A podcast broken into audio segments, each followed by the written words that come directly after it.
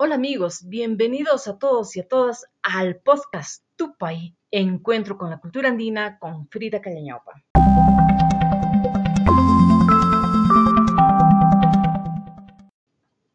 Este mes estamos tratando sobre la medicina tradicional. Ya hemos conocido a sus representantes y especialidades.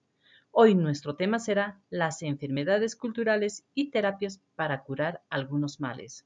Pero antes, permítame mencionar a Walter Pariona y Jesús Contreras, ambos investigadores de las ciencias sociales sobre el tema de la enfermedad en Ayacucho y en Chincheros respectivamente, que coinciden en mencionar que el hombre andino tiene una forma particular de relacionarse con la naturaleza, el universo y el cosmos, porque se cree que todo lo que le rodea tiene espíritu y energía.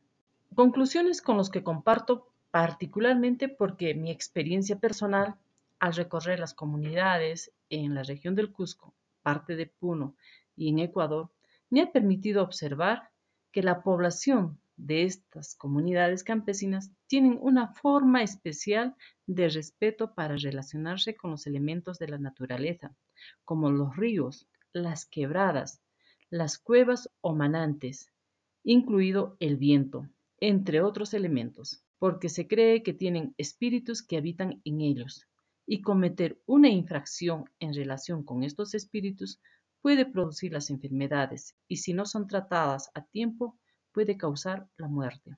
Pero desde la mirada de los clientes y especialistas de este sistema de salud tradicional, folclórica o popular, saben y sienten que las enfermedades de carácter cultural no pueden ser tratados por la medicina científica, porque los médicos no entienden cómo curar. Son causados por algún tipo de desobediencia cultural, haber hecho algo que está prohibido, como la falta de respeto o el olvido hacia las divinidades andinas y espíritus de la naturaleza, como los apus, los auquis, la pachamama, las cochas, los pugios, incluido el incesto, entre otros.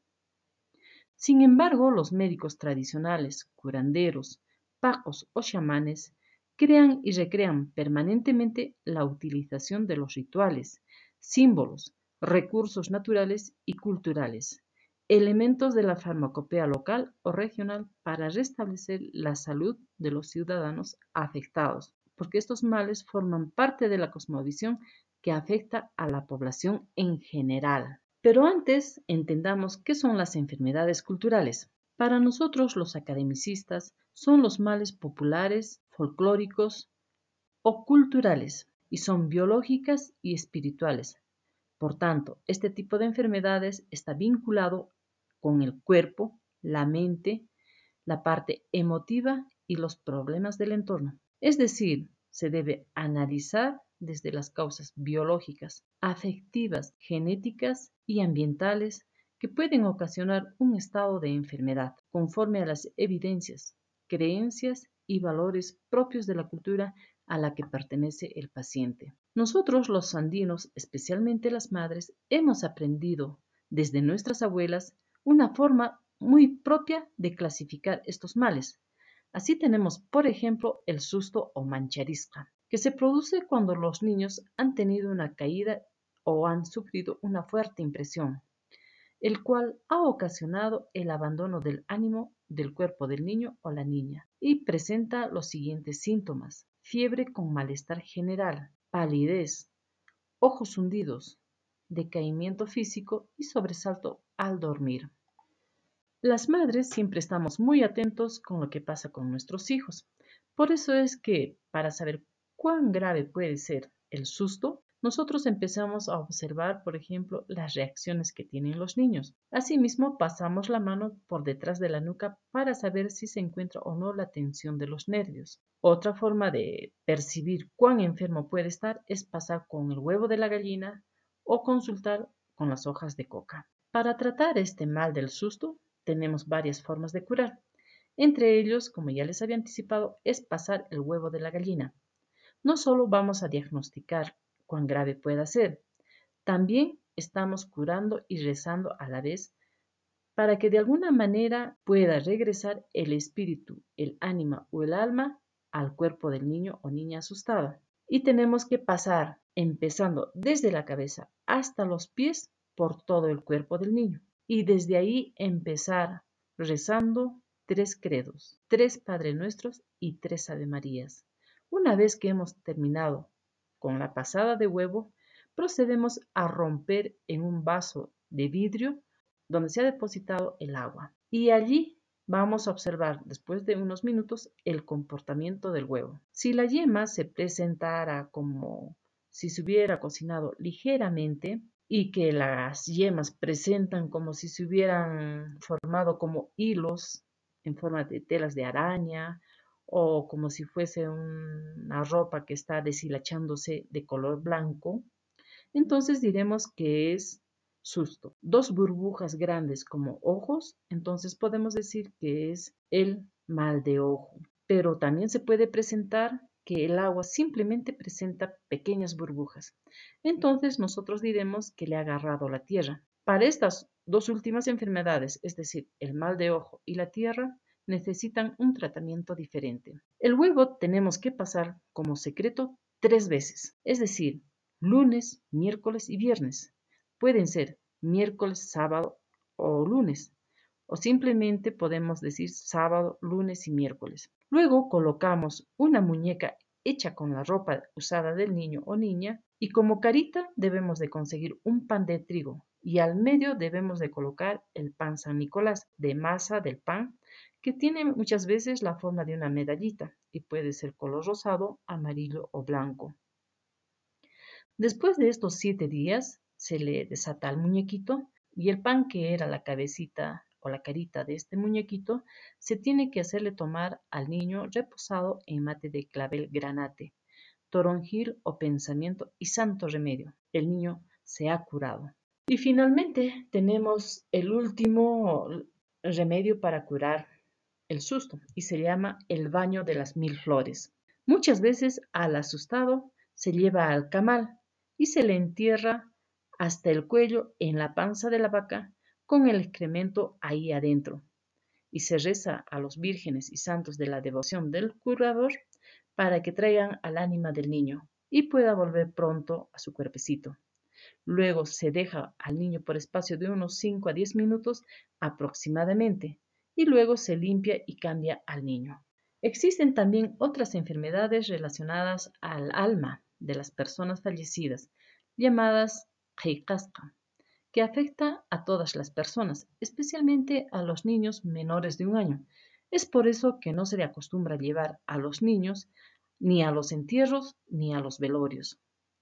Según nuestra creencia, existen algunas almas que pueden estar dentro de nuestra dimensión, y pueden ser espíritus malvados o que buscan simplemente vengarse de la persona con la que tuvo algún tipo de falta, o simplemente fue una casualidad encontrarse con este espíritu. Los síntomas que presentan son cólicos o dolor en la boca del estómago, náuseas, vómitos, hinchazón en el vientre, palidez, escalofríos, dolor de cabeza y malestar en general de todo el cuerpo. Su tratamiento Puede ser de la siguiente manera. Primero, si es leve, se le hace oler un poco de alcohol, luego se pasa por la cabeza y el estómago. Esto se repite tres veces. También se puede soplar con el humo del cigarro la cabeza y el estómago y cubrir inmediatamente con sombrero la cabeza o con una manta para luego dejarlo descansar. En caso de no tener cigarro o alcohol, se utiliza la timolina o agua florida, que también se procede pasando tres veces la cabeza, se hace oler y el estómago.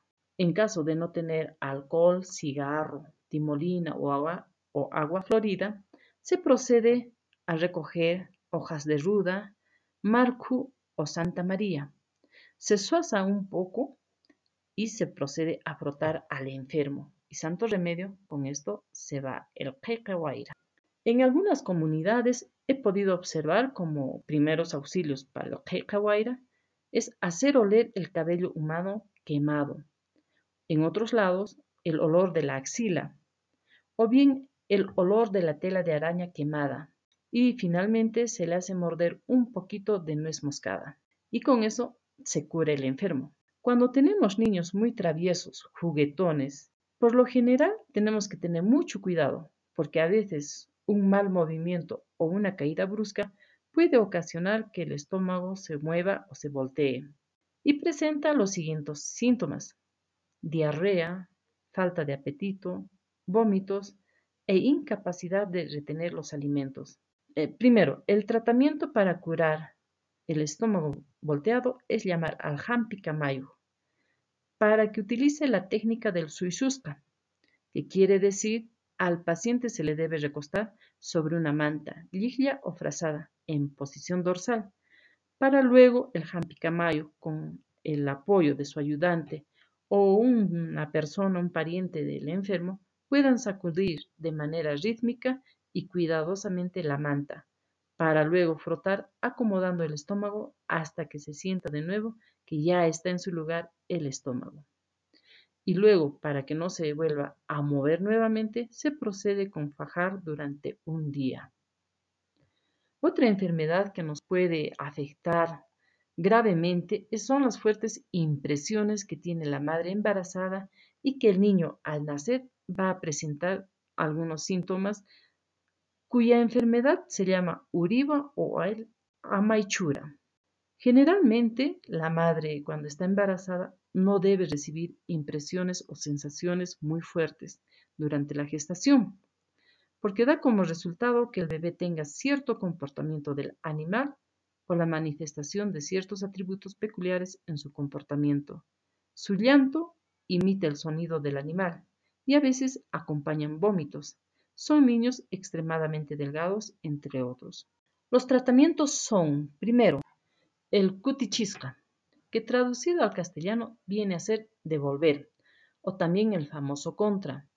Si el uriwa es de un animal doméstico como el gallo, el perro, el gato, se cogerá al animalito con sumo cuidado y se procederá a sobar el cuerpecito del bebé, diciendo cuti cuti pasa y ripuy ripuy por tres veces, es decir, regresa, regresa, vete, regresa, regresa, y se procede a rezar tres credos.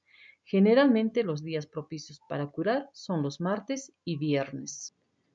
Otro remedio puede ser el huevo de la torcaza, tortola o palomita del campo, o también, dependiendo de la gravedad, un cuti despacho, que debe ser preparado por el paco, sacerdote andino o Camayo. Y finalmente tenemos el urzuelo. Es la inflamación de las glándulas sebáceas que se ubican en las pestañas o párpados. Es decir, la grasa que sale por los orificios de la piel se solidifica originando un quiste que se conoce con el nombre de urzuelo. Las creencias populares dicen que es el producto de haber visto miembros prohibidos de los animales o de los hombres.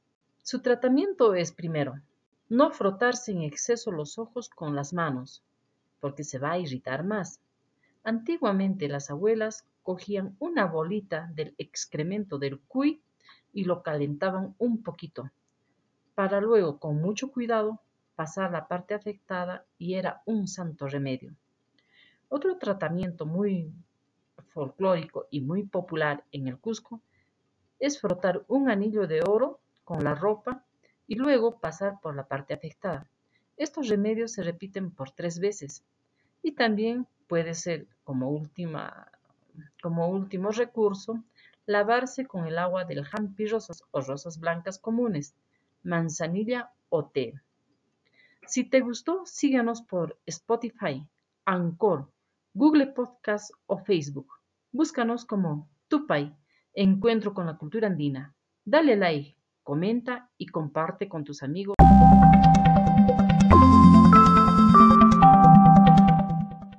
Cuidemos nuestro cuerpo. Es el único sitio que tenemos para vivir. Jim Rom, escritor.